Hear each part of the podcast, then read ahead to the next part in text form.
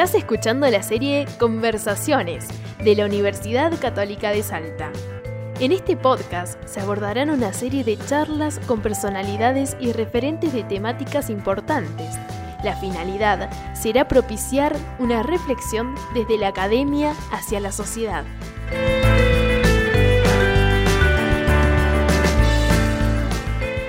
Hola, mi nombre es Mariana Remaggi y soy especialista en marketing, miembro del Departamento Comercial de la Editorial de la Universidad Católica de Salta, Argentina. En esta oportunidad te propongo reflexionar acerca de un concepto importante y oportuno repensar, la comunicación cultural como medio para conocer y forjar nuestra identidad como especie, como seres humanos, es decir, quiénes somos, de dónde venimos y hacia dónde vamos como humanidad. A lo largo de los siglos, a lo largo de nuestra historia evolutiva, hemos utilizado la transmisión cultural para ir forjando precisamente nuestra identidad como especie, como humanos. Actualmente atravesamos una revolución de las comunicaciones, en la que los mecanismos de transmisión, de comunicación, de conexión interpersonal e incluso intergeneracional atraviesan un cambio sin precedentes de manera que merece la pena detenernos a pensar de qué forma esto impactará tarde o temprano en esa identidad de seres humanos, en lo que hoy somos, en lo que mañana seremos. Hablamos de comunicación, hablamos de cultura, del cambio cultural, del cambio de identidad seguramente que esta transformación de las comunicaciones generará o puede generar. Y para esto vamos a conversar con un especialista en el tema, Martín González Frigoli, que es doctor en comunicación social, director del área de consultoría y metodologías de ABECOM, una consultora especializada en comunicación organizacional con sede en la ciudad de La Plata, Argentina, ciudad donde Martín también es docente de la Cátedra de Gestión de la Comunicación Digital de la Facultad de Periodismo y Comunicación de la Universidad Nacional de esa ciudad. Hola Martín, ¿cómo estás? Hola Mariana, buenos días, gracias por el contacto y gracias por proponerme reflexionar y pensar juntos sobre un tema tan convocante que es la cultura, la evolución, lo intergeneracional y los desafíos que tenemos por delante. Un placer tenerte aquí con nosotros, Martín, para conversar sobre este tema. Y como especialista que sos, justamente me gustaría preguntarte en primer lugar, ¿Te parece que la cultura es en sí misma un contenido comunicable? ¿Comunicamos cultura o eh, comunicamos con la cultura? Es decir, ¿es lo que se comunica o es la herramienta o ambas cosas tal vez?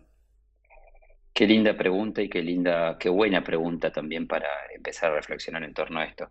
Yo creo que la cultura, en realidad la cultura y la identidad de una organización son, o sea, es lo que la organización es en sí misma. La cultura que digo, son los marcos de referencia, lo que está escrito, lo que no está escrito en el marco de, una organización, de una sociedad, digamos, eh, las identidades, diría Leonardo Sbartein, son emergentes, o sea, quiere decir que con todo lo bueno y lo malo que tenga una cultura, siempre son y siempre actúan, siempre las, culturas eh, promueven acciones. Yo creo que la cultura uno lo que hace siempre cuando la gestiona es tratar de hacerla, digamos, hablar, dialogar, eh, produce símbolos, diría yo, la cultura, ¿no? Produce símbolos, produce eh, un montón de enunciados que nosotros, los comunicadores, las comunicadoras, los que trabajamos y gestionamos la comunicación, siempre tenemos que interpretar, describir y, y por supuesto dijiste algo muy interesante en la introducción, cuando pretendemos transformarla tenemos que conocerla, ponerla de manifiesto, caracterizarla y conformar, digamos, un, storytelling, un relato de esa cultura, ¿no? Hacerla hablar. Pero yo creo que la, función más fuerte de la cultura es justamente generar cohesión, generar un marco de referencia para enmarcar los diálogos que se suceden en una sociedad, en una organización, y ahí adentro están las identidades, ¿no? De alguna manera, las identidades de las personas, de las organizaciones.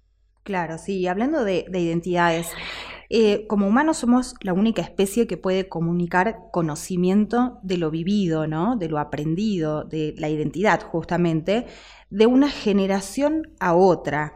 Es decir, lo hacemos a través de nuestra descendencia, de los que, de los que vendrán.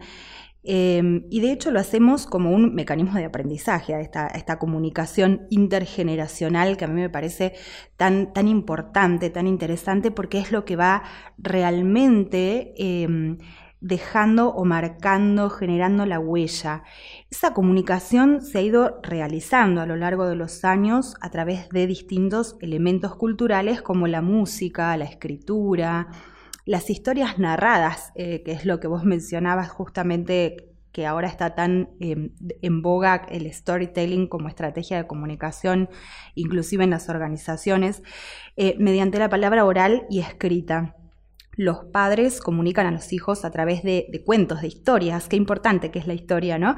De comportamientos, incluso de, comidas, de vínculos, de, de, música, a través de estas herramientas les estamos transmitiendo un idioma, un lenguaje, es decir, todo esto que conforma nuestra identidad.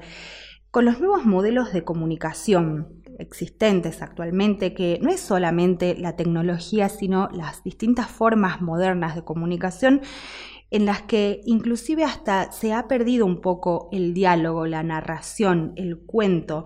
Em, se encuentra de esta manera, a través de este modelo, se encuentra un poco en riesgo, em, se podría hablar de un cambio en nuestros patrones de comportamiento como especie a mediano y largo plazo. Vos sabes, Mariana, que es también muy interesante la reflexión también para pensar y todo, todo lo que, lo que escribís. Eh, yo creo que estamos ante un desafío que es la economía de la atención, que es que estamos en un, en un mundo sobrecomunicado, hiperinformado, pero no sé si mejor comunicado. Digo, las nuevas tecnologías, los nuevos canales de comunicación han puesto de manifiesto claramente la necesidad de tener un relato, una historia, un storytelling bien claro, un guion, una, una forma de contar de generación en generación que sea atractivo. Pensemos hoy nada más que las nuevas generaciones y nosotros mismos, por supuesto, que yo ya soy más grande, estoy pasando los 40 holgadamente, estamos mm. todo el tiempo expuestos a múltiples pantallas. Y a Orozco Gómez estamos frente a, vivimos en un mundo de pantallas. Entonces, la guerra por la atención, la economía por la atención, la forma de transmitir, la, diría también Carlos Escolari, ¿no? Esto de la cultura snack, esto de contenidos sencillos, rápidos, mm. fácilmente digeribles. Digo, hay un desafío para comunicar de generación en generación,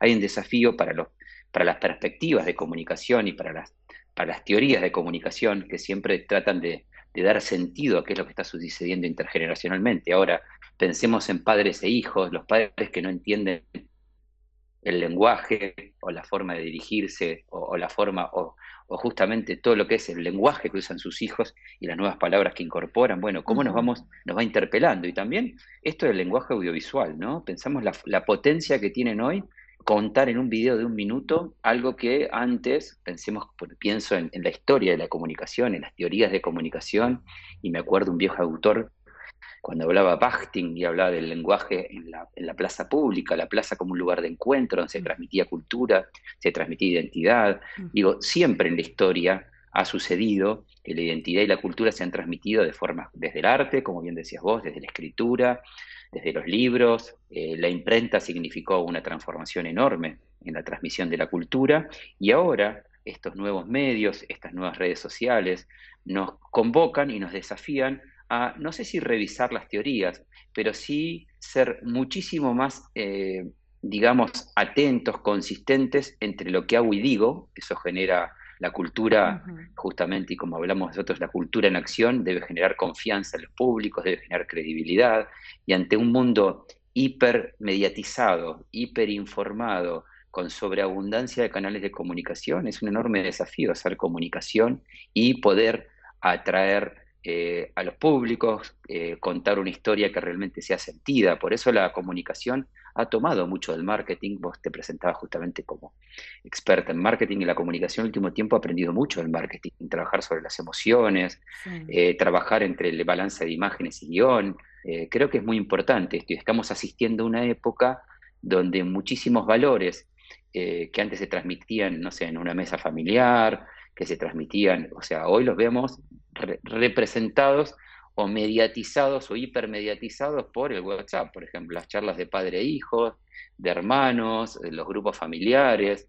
Pienso en todo eso, cómo se transmite identidad y que yo creo que esos diálogos que siempre existieron Mm. eh, se trasladan en todo caso a otros medios y, y el desafío de generar sentido, ¿no? De las interpretaciones simbólicas de la cultura. Creo que es muy interesante, podríamos hablar horas de esto, Mariano, realmente. Seguro, sí, eh, realmente es un cambio muy profundo el que puede generar eh, toda esta, esta modificación, esta revolución de las comunicaciones en, nuestra identidad humana, que es lo que eh, me parece que puede, es en, el lugar más importante en donde me parece que puede llegar a impactar.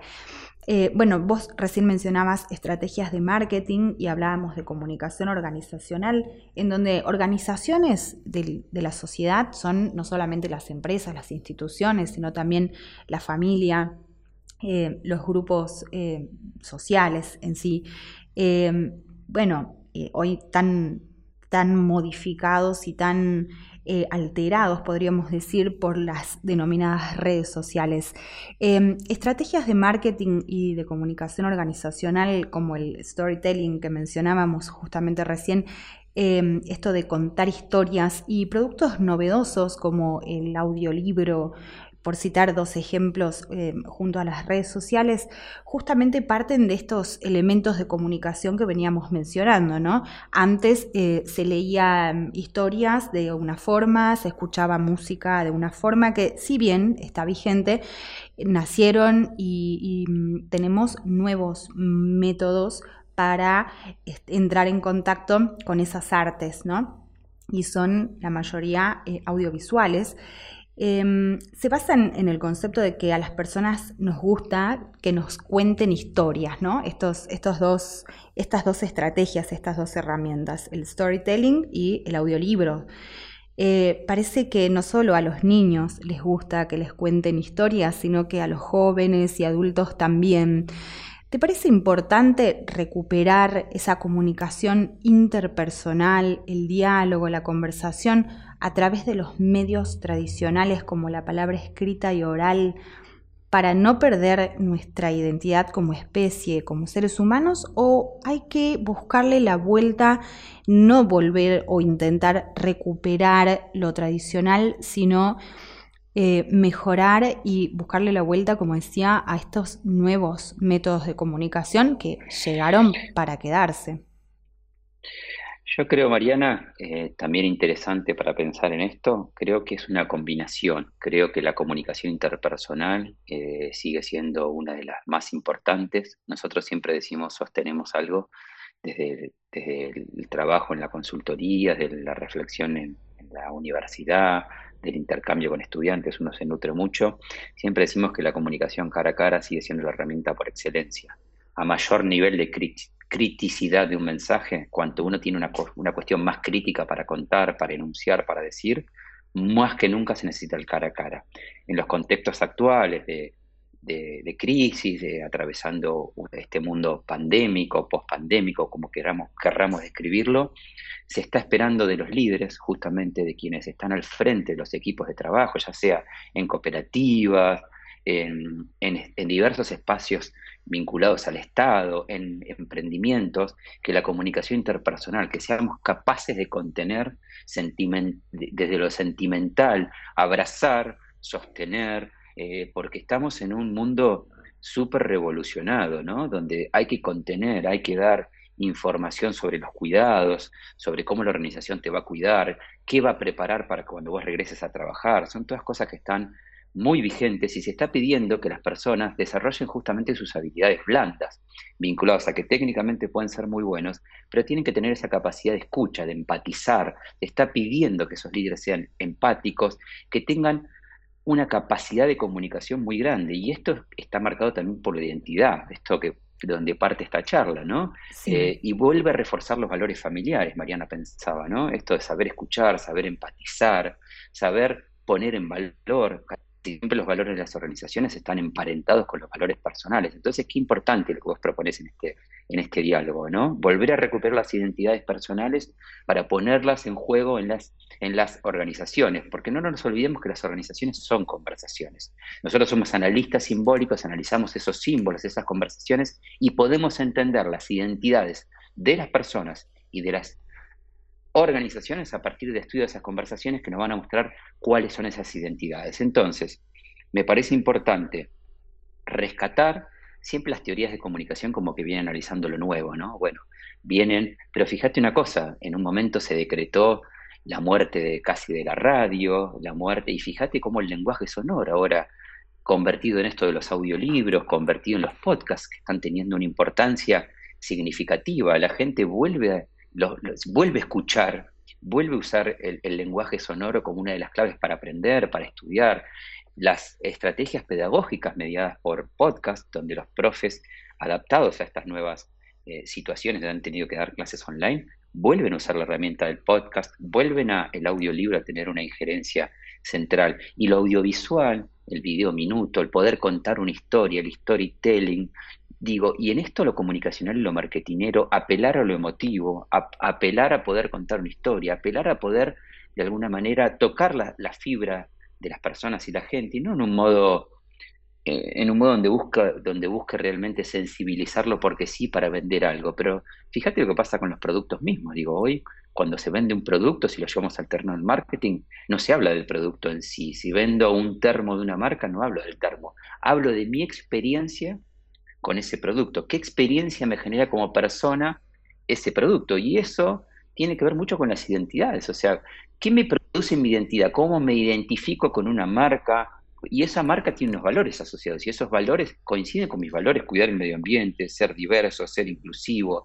Digo, las marcas tienen que posicionarse y para posicionarse tienen que hablarle a la gente. Para hablarle a la gente tienen que construir un storytelling, tienen que contar una narrativa interesante, una narrativa a veces transmedial, una narrativa que nos interpele, nos emocione y nos llame y nos identifique, Mariana. Entonces yo creo que todos estos conceptos, puesto a girar y en, intermediadas o mediadas por las nuevas tecnologías y los nuevos canales, creo que la comunicación y el marketing son claves, que los canales de comunicación tienen obviamente sus características, un podcast tiene características particulares, un video de YouTube tiene eh, algunas particularidades, tiene estéticas, pero fíjate cómo se buscan las estéticas de de lo despeinado, de lo natural, mm. pero con un guion, ¿no? O sea, cuanto más vale y cuanto más credibilidad, yo creo que la comunicación y el marketing, el marketing están llamados a generar confianza en los públicos.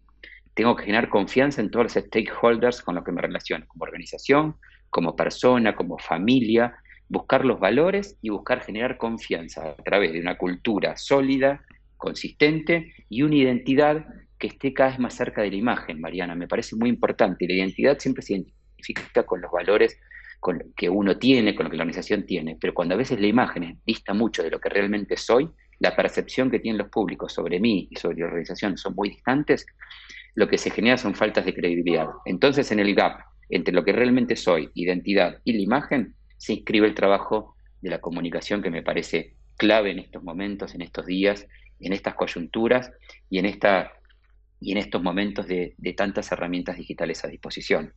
Seguro, seguro. Retomando, muy interesante, muy importante todo lo que, lo que nos estás contando, Martín. Eh, retomando el punto de partida y como para cerrar el tema, entonces, de acuerdo a lo que venís relatando y planteando, podríamos decir que de alguna manera nuestra sabiduría mm. ancestral adquirida a través de, mm, los siglos, ¿no? de, transmisión intergeneracional, em, es la que ahora está mm, retornando eh, para que de alguna manera utilicemos estas nuevas herramientas, pero volviendo a nuestra esencia, a nuestra humanidad, a esto de las emociones, a, la sinceridad, a la, verdad de lo que realmente en el fondo necesitamos, esa comunicación que a veces parece en riesgo porque uno de pronto eh, toma contacto con, con, la realidad, sale a la calle, en los medios de transporte y en cualquier lugar en donde uno se encuentre, ve individuos metidos adentro de una pantalla, como planteabas al principio,